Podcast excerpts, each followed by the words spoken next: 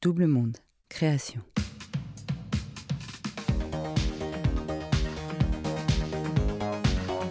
Se poser, donner accès à soi-même, reconnaître l'enfant qu'on était, bref, prendre le temps de faire la paix avec son soi intérieur pour enfin être. Mathéo savait qu'il allait atteindre cet état de sérénité, un jour. Mais le chemin a été long, semé d'embûches, souvent passionnantes. À 50 ans, la bascule se fait enfin, pour suivre son chemin, celui que la vie va lui tracer. Bienvenue dans 40, le podcast qui s'interroge sur les moments de bascule qui peuvent arriver, notamment en milieu de vie. La fameuse crise de la quarantaine. Est-ce un mythe? Pourquoi la voit-on toujours plus comme un malaise qu'une renaissance? Après la pause estivale, 40 revient, donc, avec des histoires encore plus basculantes. N'hésitez pas à vous abonner sur votre application de podcast préférée pour écouter Apple, Spotify, Deezer, Podcast Addict et bien d'autres. Et pour suivre toutes les actualités de 40, rendez-vous sur notre Instagram 40 Podcast. Tous les liens sont en bio des épisodes. Mathéo, première partie.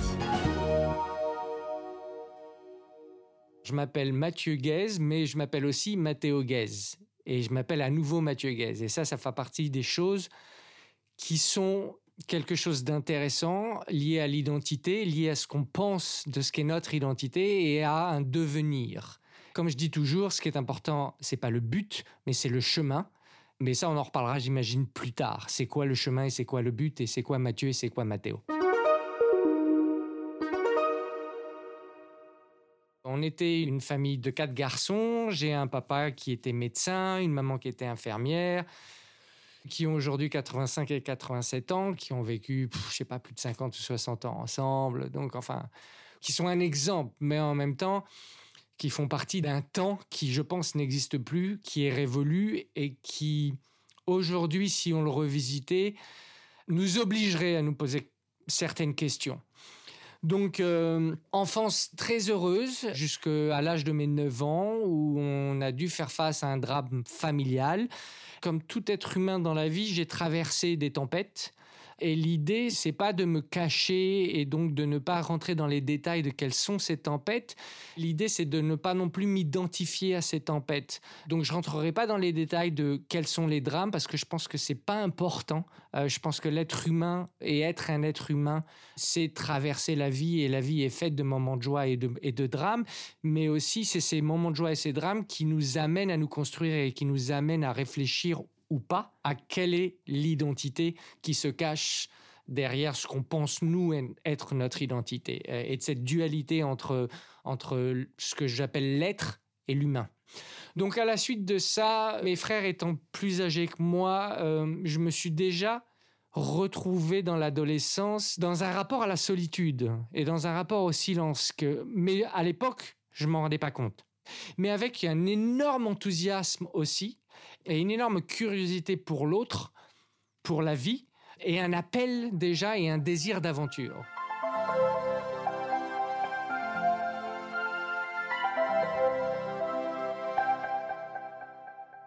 J'ai eu la chance de me faire très tôt beaucoup, beaucoup d'amis. Dès la seconde, c'est-à-dire à, l'âge de 14-15 ans, j'ai rencontré un groupe d'amis qui sont 30 ans plus tard, toujours des amis avec qui j'ai des relations très très proches. Donc l'amitié est vraiment quelque chose qui pour moi a été un premier euh, élément pour m'aider à sortir de cette solitude et à me ramener dans autre chose. Et en même temps, là encore, euh, ce qui est très intéressant, c'est que dans cette dualité, j'allais vers cette effervescence, j'allais vers ce bruit, j'allais vers cette activité, euh, cette envie de partage, cette envie de, de donner, d'offrir, de faire plaisir, d'être avec les autres et avec l'autre. Et en même temps, je sentais qu'en faisant ça, mon identité était une identité que je me construisais pour les autres, mais qu'il y avait quelque chose à l'intérieur qui fonctionnait pas. Une fois le bac passé, une fois euh, l'adolescence terminée, euh, il y a eu ce qui va se passer tout au long de ma vie, une idée de fuite. Très souvent, je comprendrai plus tard que je ne voulais pas être identifié je ne voulais pas qu'on me donne une qualification, euh, qu'elle soit euh, culturelle, qu'elle soit sexuelle, qu'elle soit sociale, qu'elle soit familiale, qu'elle soit professionnelle, parce que je sentais déjà, même si je ne l'avais pas compris encore, que je n'étais pas une identité, que je n'étais pas un mot. Donc je m'en vais euh, à l'âge de 19 ans, je décide de mettre un gros coup de pied dans la fourmilière et je décide curieusement d'aller vivre et de faire mon alia, c'est-à-dire que euh, c'est un mot en hébreu qui dit faire son immigration et de partir en Israël de prendre la nationalité israélienne. Et donc je, je fais mes papiers. C'était à l'époque du premier intifada en 91. Donc euh, cette première étape euh, qui a forcément perturbé tout le monde, qui m'a perturbé moi, mais qui a perturbé mes parents, qui a perturbé mes amis, euh, était déjà un moyen pour moi encore de faire le va-et-vient entre je fais partie du monde, je fais partie d'une société, d'une famille euh, d'amis, d'une famille que je me suis créée, mais d'une famille aussi qui, qui m'a créé, et des moments où je vis complètement autre chose. Bien sûr, au bout d'un ou deux ans, je reviens euh, parce que je peux rester nulle part et que très très vite, quand je suis dans des, endroits et quand je fais des choses, je les fais tellement à fond que j'en fais le tour en un an quand d'autres personnes en feraient le tour en cinq ans. Ce qui est un peu épuisant pour moi et pour les autres, mais à, 20 ans, j'étais plein d'énergie. Euh, j'ai appris à me calmer depuis. Et donc, je reviens, et quand je reviens, je décide d'assumer mon désir artistique qui est euh, de devenir réalisateur. Mais je considère que pour être un bon réalisateur, il faut connaître les acteurs. Et je me dis, le meilleur moyen de savoir ce qu'est un acteur, c'est donc moi-même de prendre des cours. Et je vais dans un, cours de, un petit cours de théâtre qui s'appelle l'école du Sapajou à Montreuil, euh, dirigé à l'époque par Annie Noël, femme extraordinaire. Et, la personne qui ouvre les portes de cette école sera la personne qui deviendra ma première histoire d'amour. Et j'ai vécu une histoire d'amour incroyable qui a duré plus de cinq ans. Cette personne est toujours un ami très proche aujourd'hui, euh, ce qui est extraordinaire et ce qui est un cadeau. J'ai beaucoup de mal à euh, effacer les gens. Et encore, j'ai compris plus tard pourquoi j'avais du mal à effacer les gens, jusqu'au jour où j'ai compris qu'on n'efface pas les gens parce qu'on ne possède pas les gens. Et donc, j'ai plus de problème à effacer les gens ou à ne pas effacer les gens parce que je me suis rendu compte que cette euh, définition ou cette action était absurde. On commence rien et on n'arrête rien on traverse les choses.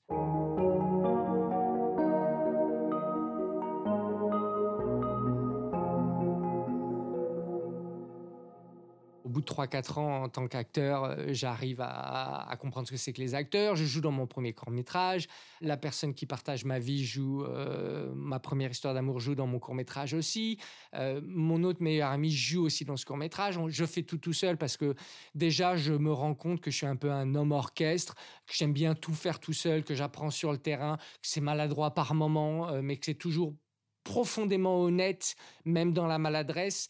Et je me rends compte aussi euh, déjà de mon idée ou de mon désir en tant que réalisateur de filmer, de photographier le réel, mais plus que ça, de photographier l'âme du réel. Aller à travers l'image à travers la photo ou le film, voir ce qui se passe derrière le miroir et essayer de le capter. Et je m'aperçois qu'en tant que photographe et réalisateur, j'ai passé ma vie à ça, à aimer euh, plus que juste transformer le réel, l'aborder différemment euh, dans une réalité qui est impermanente du domaine du spirituel.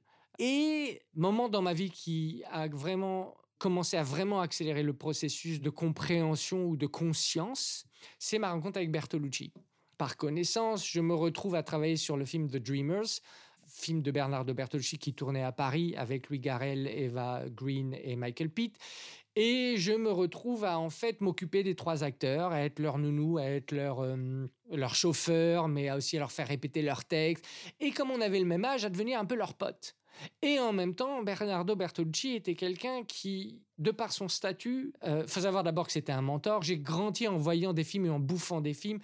Et au lieu d'aller à l'école, moi, j'allais au cinéma, quoi. Et des films qui m'ont bouleversé, c'est pas la nouvelle vague française, mais c'est la nouvelle vague italienne. Donc, c'est les Pasolini, les Visconti, les Bertolucci. Euh. Et un des films qui m'a marqué, c'est Novecento, 1900, de Bernardo Bertolucci, que j'ai vu très très tôt. Et je me suis dit, waouh, je veux faire des films comme ça. Et quand je rencontre Bernardo Bertolucci et que je me retrouve sur son tournage à travailler pour lui, euh, avec les acteurs, c'est déjà un, rêve, parce que je me dis, c'est cet homme et c'est les films de cet homme qui m'ont fait vouloir faire du cinéma. Et aujourd'hui, je travaille pour lui. Et la chance que j'ai eue, c'est que Bernardo Bertolucci était quelqu'un qui, euh, qui se disait, bon, moi, j'ai fait euh, Le Dernier Empereur, j'ai fait, euh, je suis Bernardo Bertolucci, donc ces trois petits acteurs, faut pas trop qu'ils m'embêtent. J'ai pas du temps, j'ai pas de temps pour leur expliquer quoi faire et comment être. Et en même temps, ces trois acteurs étaient des, très, des jeunes acteurs terrorisés et traumatisés parce qu'il y avait dans ce film beaucoup de scènes de sexualité et de nudité. C'était un trio amoureux entre deux frères, un, frère, une sœur et un, un, Américain à Paris pendant mai 68. Et donc les trois acteurs étaient terrorisés. Donc moi, j'étais un peu le lien entre aller voir Bernardo, comprendre ce que Bernardo voulait et en même temps travailler avec ses acteurs. J'étais dans une situation particulière parce que j'ai été considéré aussi par le reste de la production et de l'équipe comme un, chauffeur ou un machin. Et donc, moi étant aussi très effervescent, j'ai passé mon temps à, à, vouloir faire ce que je voulais faire, qui était de m'occuper de mes acteurs, mais aussi à être confronté au reste de la production qui me demandait d'aller chercher des cafés, des trucs comme ça. Et moi, je leur disais non. Et donc, euh, souvent, la production voulait me virer. Et au bout, du compte, euh, j'étais pas viré parce que probablement Bertolucci disait non, non, il s'occupe des trois acteurs et j'ai besoin de lui. Mais tout ça ne se savait pas. C'est ce que moi, j'ai compris plus tard. quoi. Et à la fin de, de ce film, j'ai un jour euh, l'occasion d'avoir un moment seul avec Bernardo Bertolucci et je lui exprime à quel point mon émotion et ma joie et à quel point je me souviendrai toute ma vie de ce moment de vie. Et il me dit, mais qu'est-ce que tu as appris? Et il faut savoir que c'est lui qui a commencé à m'appeler Matteo. Comme j'ai des origines italiennes, que Bernardo Bertolucci est italien, moi, sur le tournage, il m'appelait jamais Matteo, il m'appelait Matteo. Euh, et donc, c'est le désir de m'appeler Matteo vient inconsciemment du fait que mon maître de cinéma m'appelait Matteo. Moi, je l'appelais Maestro et lui m'appelait Matteo. Et il me dit, mais qu'est-ce que qu'est-ce que tu as appris? Et je lui, je lui dis, bah, Maestro, moi, j'ai appris une chose, c'est que je ne serai jamais Bernardo Bertolucci. Et lui, il m'a souri et il m'a dit, c'est bien, tu peux commencer donc à être Matteo Guez. Et là, là, il y a eu quelque chose, il s'est passé quelque chose, quoi.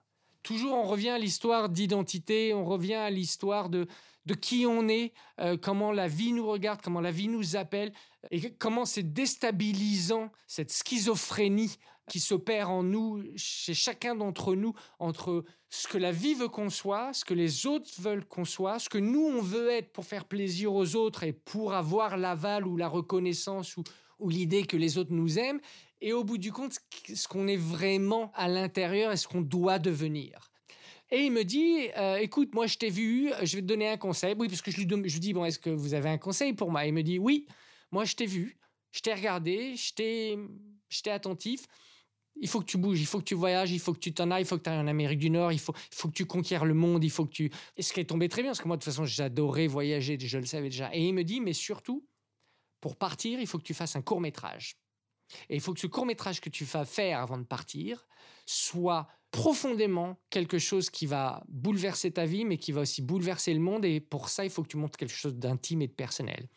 Et donc, Quelques mois plus tard, hasard de la vie, mais on comprendra bien sûr qu'en fait, il n'y a pas de hasard. Il y a juste une destinée et un destin qu'on décide de suivre ou de ne pas suivre. Mon meilleur ami, qui était ma première histoire d'amour, me dit En fait, j'en ai marre, je vais aller vivre au Canada. Et il me raconte ça alors qu'on se balade dans les Tuileries, mais je m'en souviens comme si c'était hier. Et je le regarde, je lui fais Ah ouais, t'en as marre de la France et tu vas aller vivre au Canada. Et je lui dis Bah, tu sais quoi Je t'accompagne. Moi, je commence du coup à, à réaliser quelque chose qui est énorme, qui est qu'en fait, ma vie, c'est un pulse. Et que je commence à découvrir, à comprendre quelle est l'image qui se cache. Et il se passe un truc assez incroyable, c'est que pendant cette année de transition à préparer mes papiers pour aller vivre au Canada, parce que c'était une immigration, et le Canada, on n'immigre pas au Canada comme ça, il faut faire des papiers, il faut prouver plein de choses, pour que tu puisses être euh, accepté, il faut répondre euh, à certaines règles qui sont, qui sont pas évidentes, euh, qui fait que tout le monde ne peut pas immigrer au Canada et tout le monde ne peut pas avoir sa résidence canadienne. Et donc pendant un an, j'ai attendu. Et truc assez incroyable, c'est que Bertolucci ne m'a pas simplement ouvert la voie ou montré le chemin professionnellement et hum, personnellement, mais aussi spirituellement. Pourquoi? Il faut savoir qu'en fait, Bertolucci avait fait Little Buddha et Bertolucci avait fait Le Dernier Empereur. Et que derrière tout ça, il y avait donc une empreinte spirituelle, une empreinte asiatique, et derrière cette empreinte, il y avait un mot qui était le bouddhisme. Et je me retrouve donc à passer un an chez mon frère euh, au Vésiné en attendant mon départ pour le Canada. Et pendant cette année, je décide de faire deux choses, de m'intéresser au bouddhisme et je décide de m'intéresser à la méditation. Le premier livre que j'ouvre, c'est un livre de Mathieu Ricard qui s'appelle Le moine et le philosophe, que je dévore, qui me bouleverse Et en même temps, euh, je commence à méditer et je passe un an à méditer et à avaler bouquin derrière bouquin derrière bouquin et à comprendre que moi qui n'ai jamais aimé lire, lire des bouquins liés à la spiritualité, liés à une forme de philosophie, est quelque chose qui me parle. Et méditer est quelque chose qui me fait du bien, ce qui me pose, quelque chose qui m'amène dans ce que moi j'appelle le silence, qui est en fait la clé de mon existence. À suivre.